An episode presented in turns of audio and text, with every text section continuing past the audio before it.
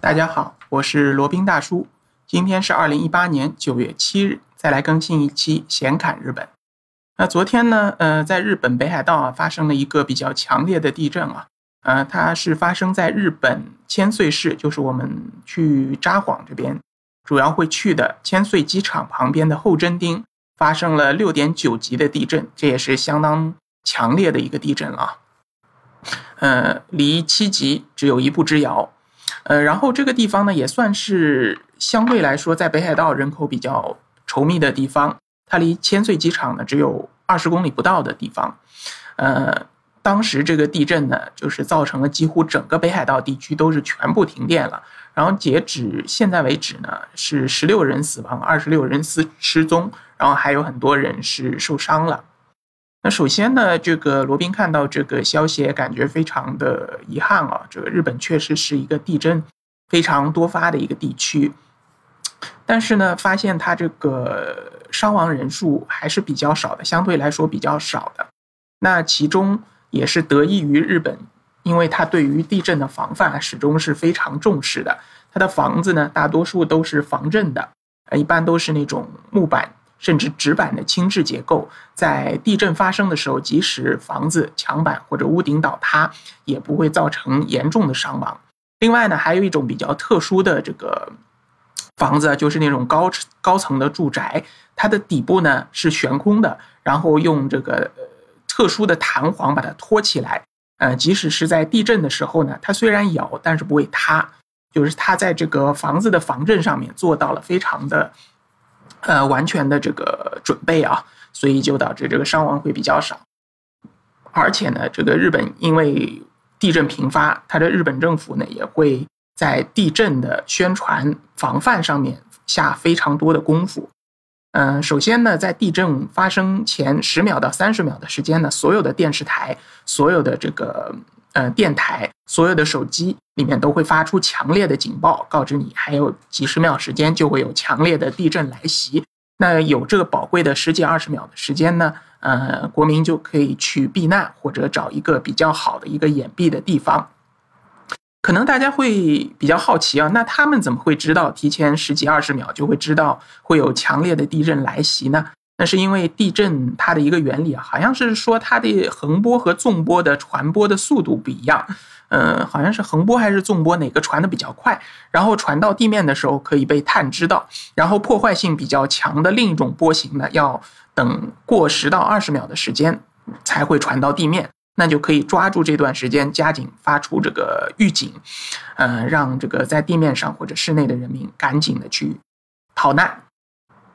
OK，然后日本呢，它每年的九月一号还会有一个防灾演示，主要就是防范地震、火灾。呃，山洪爆发这样的这个自然灾害，那当地的这个政府官员，包括日本的首相，然后当地的市长都会一起参与演习。然后小孩子们从小就知道这个地震如何去防范，在幼儿园里也会有这样相应的演习。OK，然后呢，在日本，他们因为对此也有一定的预警嘛，呃，都会在家里备一些应急的急救包，包括这个手手电。呃，有自发电的手电或者充电器、收音机，呃，这个睡袋、纯净水，然后食品急救箱，还有这个呃水袋啊，水袋前面讲过了，枕头啊、塑料包啊、胶带啊、军用手套，包括蜡烛、火柴，呃，还有这个酒精等用于消毒的这些呃这些防震的、防灾的这个应急袋呢，它都会备好，一旦发生，那可以很快的逃到这个比较安全的室内。或者逃到室外去躲避这样的灾害。那再说一句啊，日本这边的防灾第一的避难处呢是在学校的校舍里面。所有的学校校舍呢，按照日本的这个建筑要求啊，一般都是要能够防范八级、八级以内的地震的。所以说，如果一旦碰到了地震呢，最好的避难地点呢，一个是这种防空洞，一个是这种地下的掩体设施，还有一个呢，就是在学校的校舍里，尤其是学校的那种大礼堂。它的防震能力是特别强的。OK，然后这个说完了日本对于地震的这些防范的措施和预警的措施，那再来说一说这次北海道地震里面发生的一些小事情啊、小细节。罗宾也不做评判，只是给大家说一说。那首先呢，在北海道最大的城市札幌呢，非常多的人群因为这个地震波及啊，因为札幌离这个震中也很近的，应该也只有几十公里路吧，所以说也发生了一些呃民居呃发生损毁，然后地面开裂这样的事情，然后有很多札幌的居民呢都是在外面露宿了一宿啊，呃，当时的地震是发生在凌晨三点多，然后很多居民因为害怕也只能在外面露宿。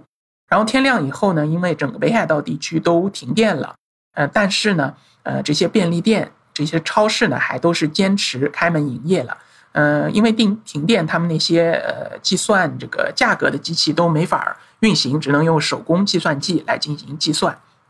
就是为了这些居民购买生活必需品以及购买食物所用啊。而且呢，他们也没有趁机涨价，还是按照原价在卖。嗯，这些受灾的居民呢，嗯，还都是非常守规矩的，都是规规矩矩的在便利店门口或者超市门口排队，没有发生什么哄抢之类的情况啊，大家还是照价付款，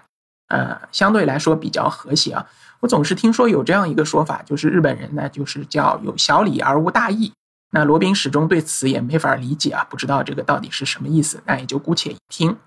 另外呢，还有一家算是比较有大义的一个企业，叫永旺 A E U A A E O N，呃，日文叫 Eon，它呢是一家非常大的 shopping mall 的一个企业，在全日本很多地方都有这样的 shopping mall 的连锁店。然后它一般呢是楼上两两层、三层、四层是这种商商场，然后在一层或者地下层呢是超市，所以说也是比较大的。在地震发生后呢，永旺北海道它就发出了这样的一个倡议啊，就是它所有旗下所有的商场呢。所有的这个日常用品，呃，都是降价销售，包括食物，不管是什么样的食物，都只卖一百日元，就相当于六块钱人民币。那所有的非食物的日用品呢，只卖两百日元，就是十二块的人民币。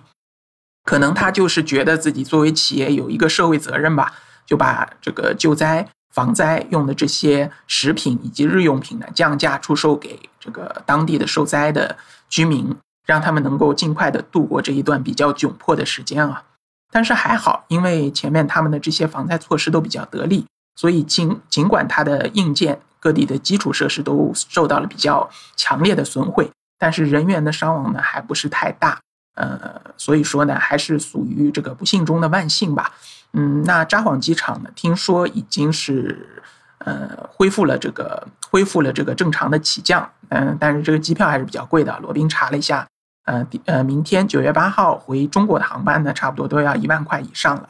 当然，这也无可厚非啊。呃，不光是中国的航空公司，国外的日本的航空公司呢，价格都是上浮了。这也是一种调节的方式吧，就是用这种票价的方式来调节，让那些比较急于回家的这个游客也好，急于回家的这些呃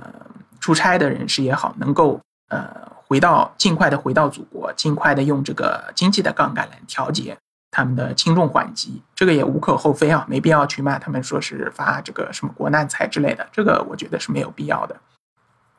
呃，从这个日本这个来看呢，日本确实是它的，呃，它的这个地震确实是多发，火山好像最近没有听说太多，呃，除了上次好像几年前吧，在福冈不是福冈，在九州那边是有火山爆发过一次，嗯。当然，地震引起的这些次生灾害还是有的，就好像那个泥石流啊这些的，好像也造成一定的损失。罗宾还看到一张照片啊，就是当地的一个地貌，本来是一个郁郁葱葱的山头，然后经过这次地震呢，然后非多是非常多的山体都开裂了，非常多的植被呢都已经呃这个不见了踪影啊，也是让人非常的唏嘘。那我们国家呢，也是地震也是有时有发生啊，所以说希望能够从。日本北海道的这一次地震当中吸取教训，那一旦发生这样的情况呢，大家也可以有一定的预警，有一定的防范的意识，让这样的灾难呢尽量不要重演，或者让损失呢尽量降到最低。呃，那在这里说一句啊，希望这个受灾的群众尽快能够恢复正常的生活，希望在日本旅游的游客呢能够尽快的回到中国。好了，那今天的这一期闲侃日本呢就先到这里，我们下期再聊。接下来是罗宾大叔的广告时间。罗宾大叔可以提供如下的收费服务，包括日本自由行、深度游的定制服务，以及日本经营管理移民的咨询办理服务。包括经营管理移民 DIY、经营管理企业托管安心服务、购入旅馆经营托管安心服务，以及赴美生子、赴加生子的咨询服务、赴美生子城市签的代办服务，以及美国、加拿大十年旅游签证的代办服务。还有呢，就是希腊购房移民服务，也叫希腊黄金签证项目，二十五万欧元，希腊买房送一家三代绿卡。